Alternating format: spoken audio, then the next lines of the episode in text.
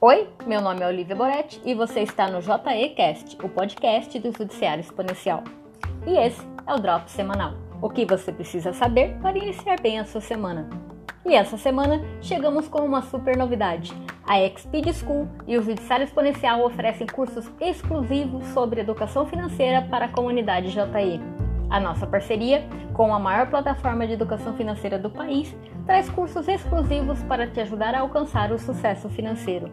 O total de nove cursos estão distribuídos em três combos, sendo eles o básico, com uma linguagem simples e objetiva. Você encontra conteúdos preparados para quem quer dar os primeiros passos no mundo do investimento e começar a investir com solidez e segurança. Já o médio, temos uma seleção especial de cursos planejada para quem deseja se aprofundar no mundo dos investimentos e conectar seus conhecimentos com as práticas do mercado.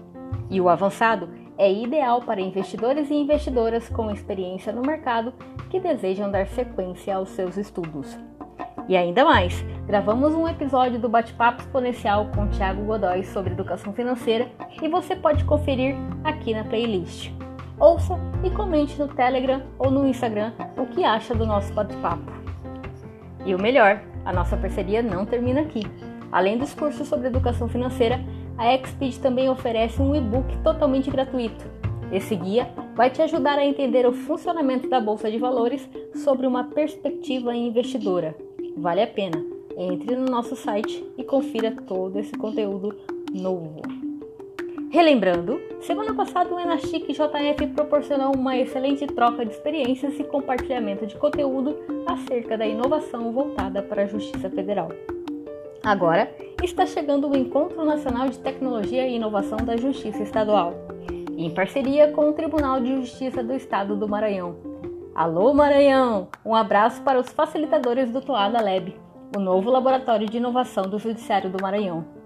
Agenda aí! O Enachic JE acontecerá nos dias 28, 29 e 30 de abril. E a dica de leitura dessa semana é o livro do Mário Sérgio Cortella, ele é professor e filósofo. Ele escreveu Por que fazemos o que fazemos?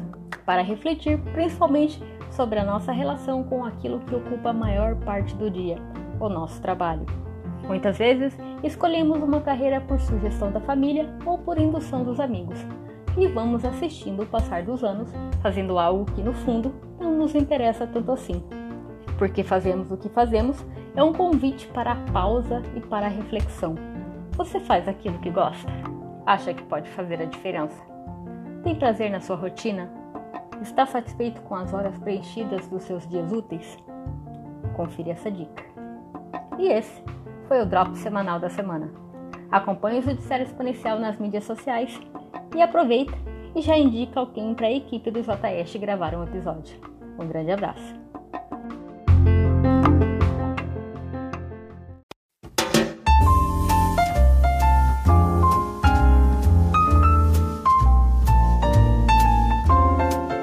Oi, meu nome é Olivia Boretti e você está no JEcast, o podcast do Judiciário Exponencial. E hoje nós temos o segundo episódio do lado B, com Bárbara Bartosiak, a nossa rede de conteúdos do Judiciário Exponencial. No episódio passado, nós combinamos que dessa vez a gente ia conversar um pouquinho sobre apresentações e, como prometido, bem-vinda, Bárbara. Como você está?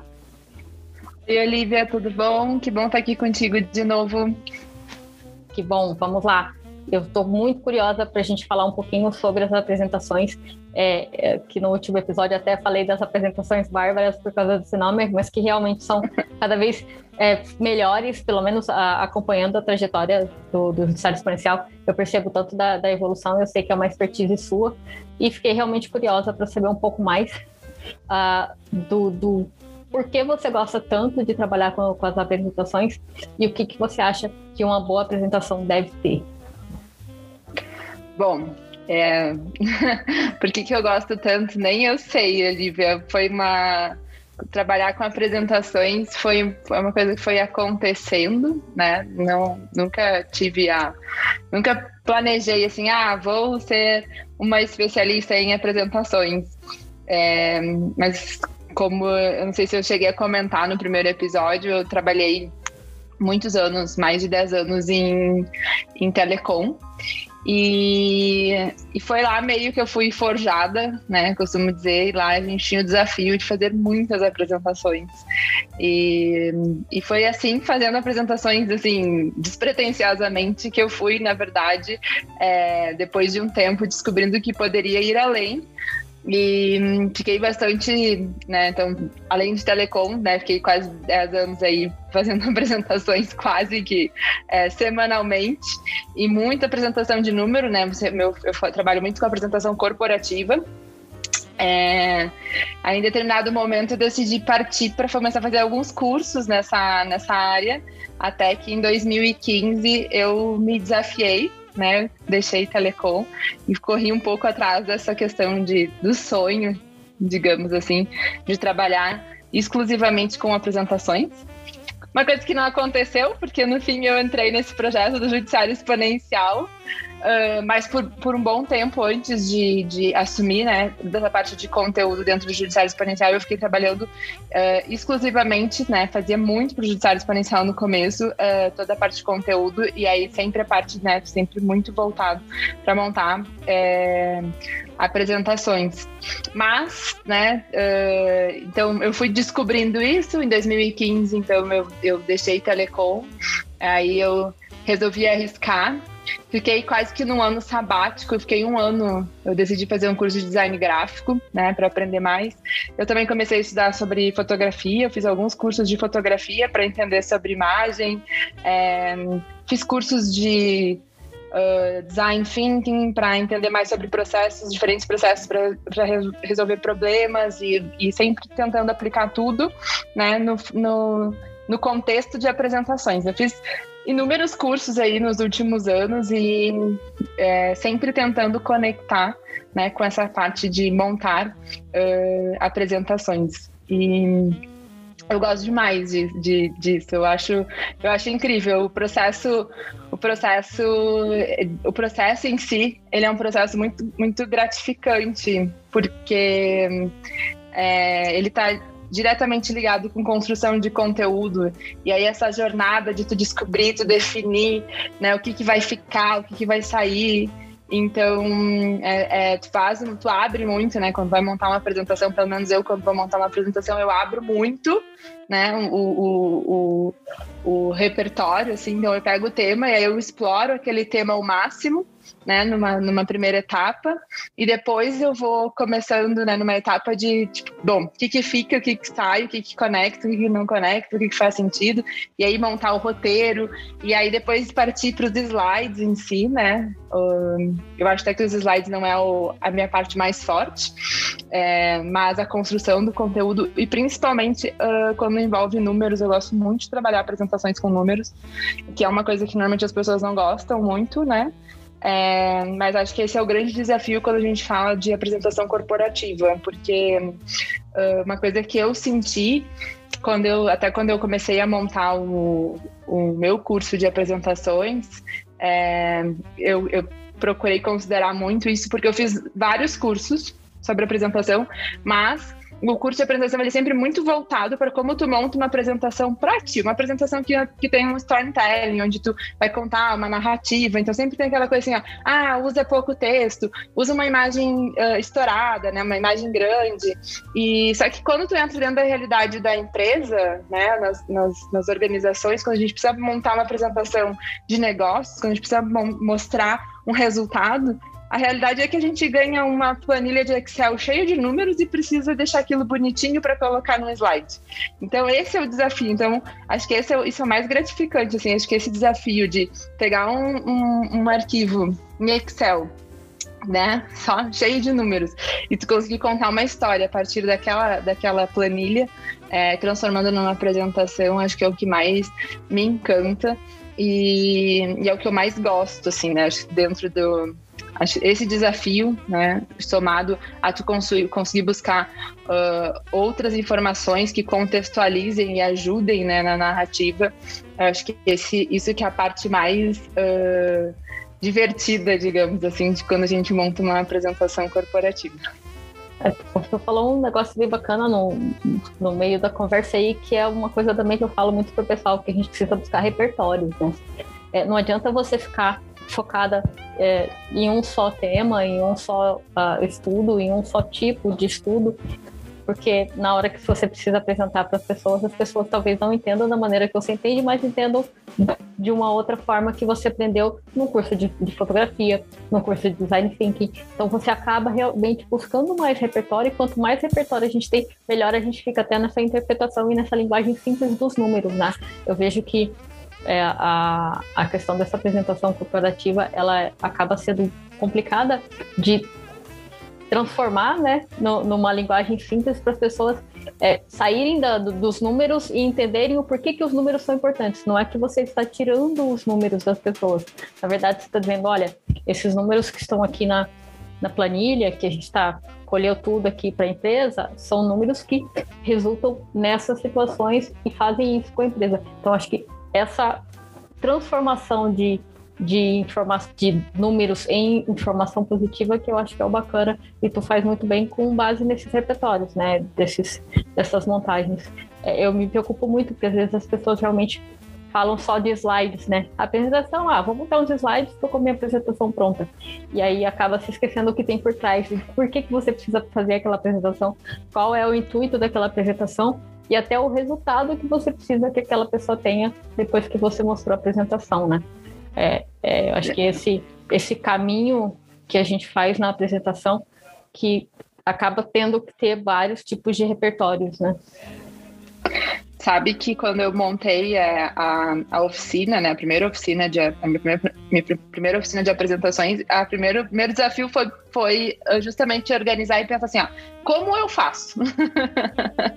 Porque tem coisas que a gente vai uh, é, é, se tornam tão sistemáticas né, no, no dia a dia da gente que parece que não tem nenhuma, não tem nada por trás. Não, é simplesmente abro ali um, um, um uma, um PowerPoint, né? O velho PPT eu já não uso mais o PowerPoint hoje, eu trabalho praticamente só em Canva hoje, mas é, mas parece que assim, tu vai abrir um, um, uma. Independente da ferramenta, né? Tu vai abrir um slide em branco e aí vai brotar, né? E brota. E aí eu comecei a, a, a, a voltar, né? Digamos, fazer um caminho contrário, olhando para as apresentações e pensando como é que eu faço isso. e quando eu, né, né, quando eu fui uh, organizar né, isso para poder uh, explicar para as pessoas como eu posso fazer uma apresentação, é, eu mapeei né, uma, uma jornada que eu chamo de uma jornada de sete passos para a gente para montar uma, uma uma apresentação. E só a quinta etapa, na verdade, dessa jornada é quando a gente entra nos slides. E o que eu, o que eu vejo é que quando tu passa pelas outras, pelas primeiras uh, quatro etapas, né? Que são umas etapas mais de, de realmente de tu criar o repertório, de tu entender sobre aquilo que tu quer falar, quer entender sobre para quem tu vai falar, né? Uh, quais os recursos que tu vai ter disponível, enfim. É, então, quando tu chega no, na, na, apresentação, fica muito mais fácil, né? Quando tu, tu montou uma estrutura toda por trás. Né? Eu acho que as pessoas elas se assustam. É, até a primeira coisa que eu coloco nessa, quando começa a oficina, eu tenho uma tela que é uma, uma, uma mulher no meio de um monte de papel e aí que eu, eu faço a provocação, né?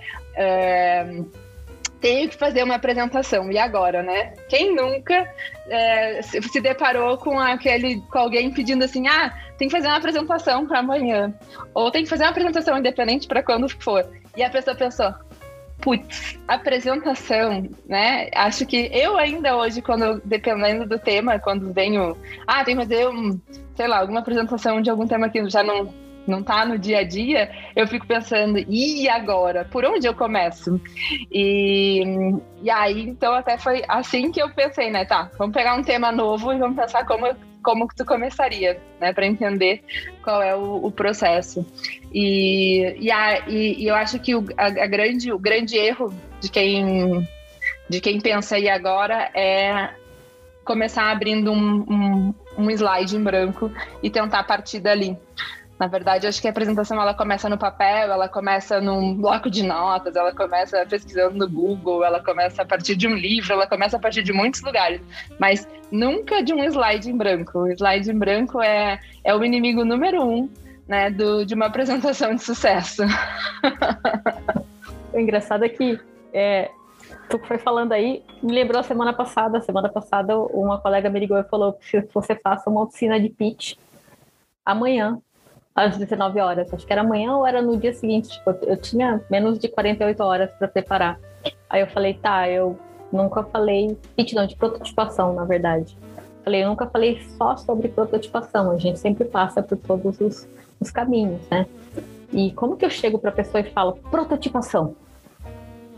sem, tipo, fazer o caminho. E aí, uh, foi falando realmente, eu, eu acabei no próprio, no próprio roteiro, eu coloquei um pouco. Ah, primeiro você tem a ideia, aí você transforma, eh, você tem um desafio, aí você transforma o desafio numa, numa solução, aí você pega aquela solução, faz uma, umas perguntas, tenta ver se realmente é aquilo, aí você vai prototipar. Então, realmente, eu fiz um caminho para chegar no, no, no, tema, porque se eu chegasse só e colocasse lá na tela prototipação, a pessoa ia falar, tá, mas que fase, quando que eu uso a prototipação? A gente tem todo um, um, um, desenho, né? Foi muito engraçado essa, essa sensação que tu falou de pegar e abrir o slide, e é isso mesmo. Você abre e fala, e agora? O que, que eu vou fazer?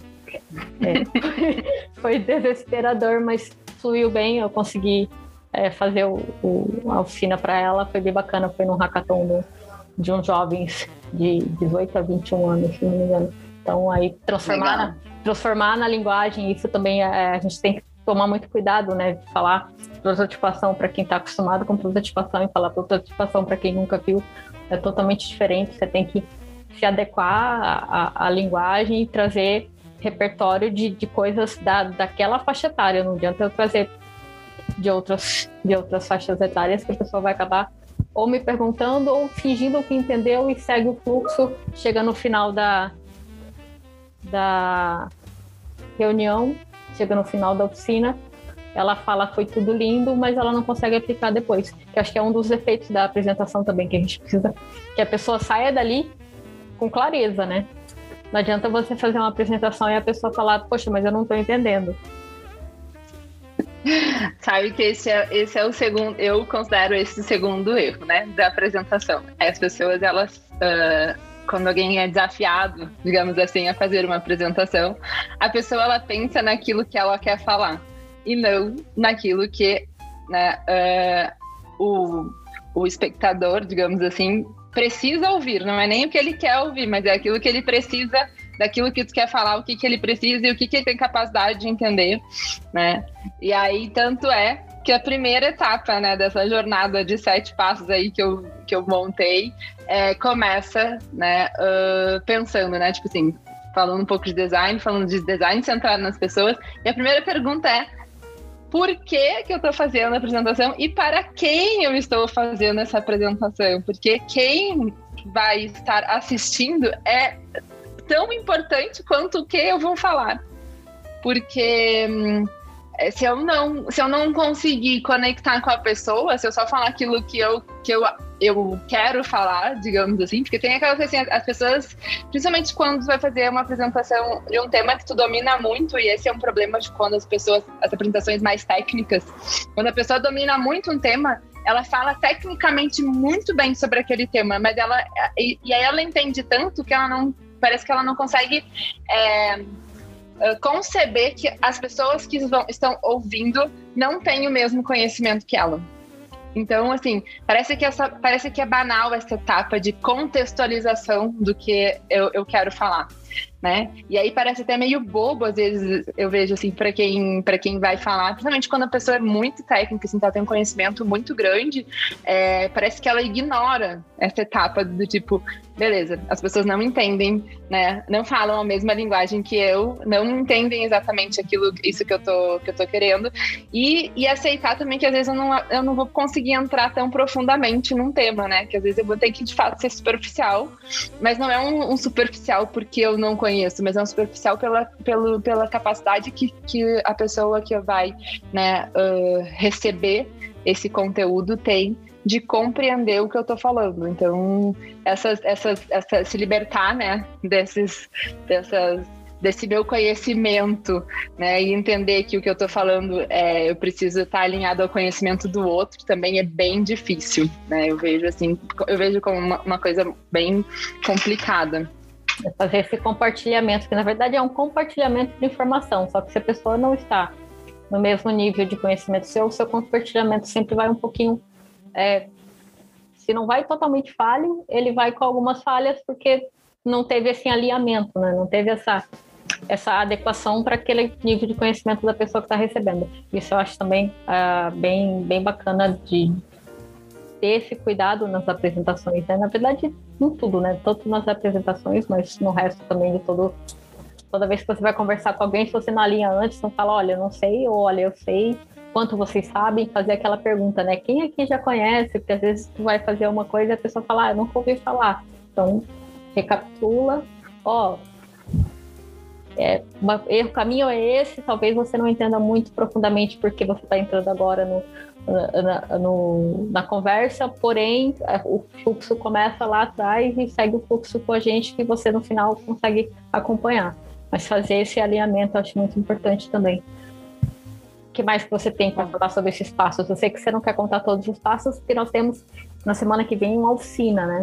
Já fica o convite para o pessoal que está ouvindo aí já fica o convite. Inscrições estão abertas lá no site do Judiciário Exponencial no evento do Enachic da Justiça Estadual, que vem aí, né? Aproveitando, já que eu sou responsável por conteúdo e comunicação dentro do Judiciário Exponencial, aproveitar o momento para fazer né, a propaganda do, do nosso oitavo encontro da Justiça Estadual, né? O nosso encontro mais antigo aí.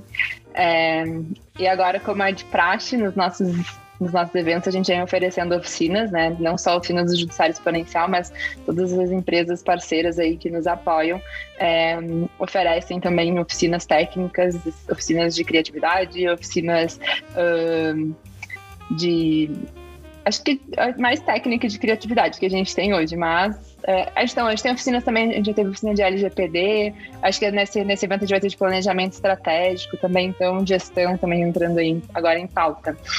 É, então, né, fica o convite, as vagas são limitadas, mas né, a gente ainda tem algumas uh, disponíveis.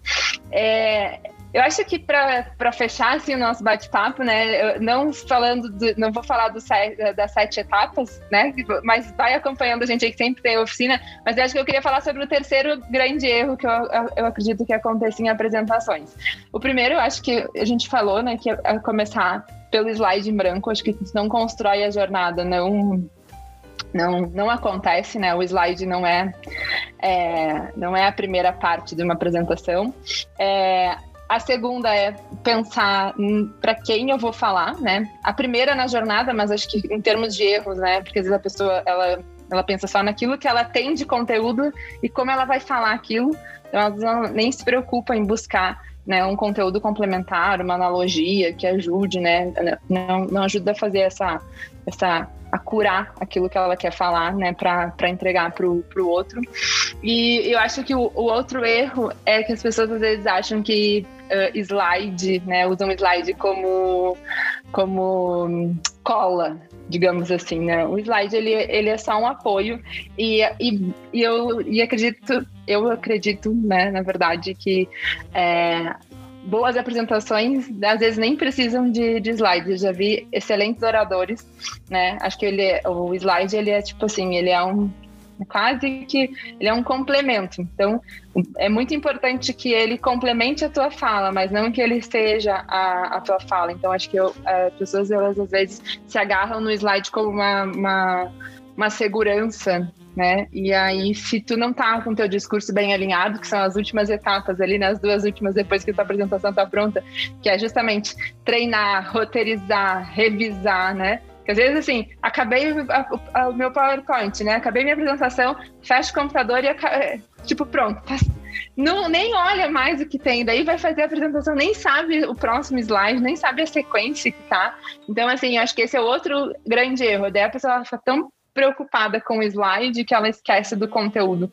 Então eu acho assim, um bom conteúdo, né, ele supera qualquer slide, qualquer fala, né? É, e eu gosto de falar isso porque hoje a gente está nesse ambiente digital, mas na, no presencial eu já vi muitos chegar em muito lugar e aí não tem a estrutura e aí, aí das duas umas, das duas umas da boa, né? Das duas uma, ou palestrante ele ele tipo surta, daí ele fica nervoso e aí não vai a palestra na hora, ou então, né, a segunda que é tipo, tá, tá tudo bem. E o ideal é ser esse, tá, tá tudo bem. Não precisa do slide, porque o slide é só um apoio, né? Então, assim, acho que a gente tem que sempre se preparar para fazer uma fala uh, pensando que ele pode não estar ali. E que se ele não estiver ali, tá tudo, tá tudo, tudo numa boa, tudo bem. Sabe que eu já preparei, já fiz a apresentação uma pessoa que ela, na verdade, ela ia fazer uma reunião, que era uma reunião tipo almoço. Ela não ia ter nenhum recurso, mas a gente fez toda a apresentação, ela se preparou, né, para apresentar.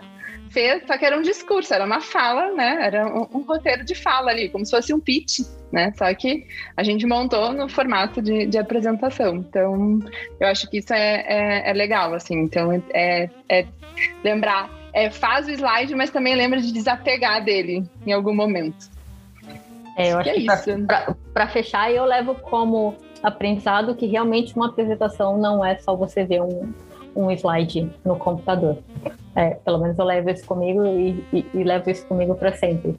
Porque realmente a gente tem que ter todo um preparo e, de novo, a gente não pode usar o slide como um, um salvador, né? Não, tá tudo no slide. Se você esquecer, tá tudo no slide. Eu levo isso comigo também. No próximo episódio do lado B, Bárbara, o que, que nós podemos falar no próximo episódio do lado B? No próximo episódio do lado B? Hum, não sei. O que, que tu sugere? Vamos falar sobre. Eu tenho um tema que eu gosto muito, que eu tenho estudado, que é storytelling com dados. Sensacional. Eu vou me preparar então. Quem tiver ouvido quiser sugerir para nós um, um, tema, é só mandar lá no Instagram ou colocar ali no, no grupo do Telegram também, que a gente está com uma comunidade bem bacana, bem bacana o pessoal está tá divulgando e compartilhando conhecimento ali. É só falar, sugere o tema, que a gente conversa aqui no lado B com a Bárbara e também traz novos conteúdos nos outros episódios. Se vocês quiserem acompanhar, é só se ligar nas redes sociais do Estado Exponencial. Muito obrigada, Bárbara. Até logo. Obrigada, Olivia. Obrigada, pessoal que escutou aí. Até uma próxima.